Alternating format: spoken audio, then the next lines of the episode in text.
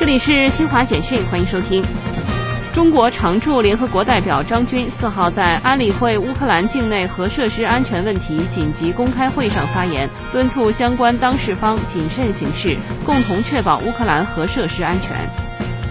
希腊国家统计局四号公布的数据显示，二零二一年希腊国内生产总值 GDP 增长百分之八点三。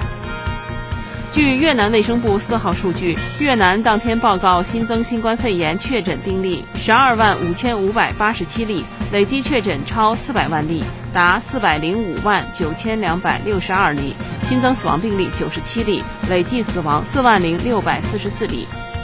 古巴外交部长罗德里格斯四号说，美国驻古巴大使馆将恢复部分领事服务，是朝着正确方向迈出的一步。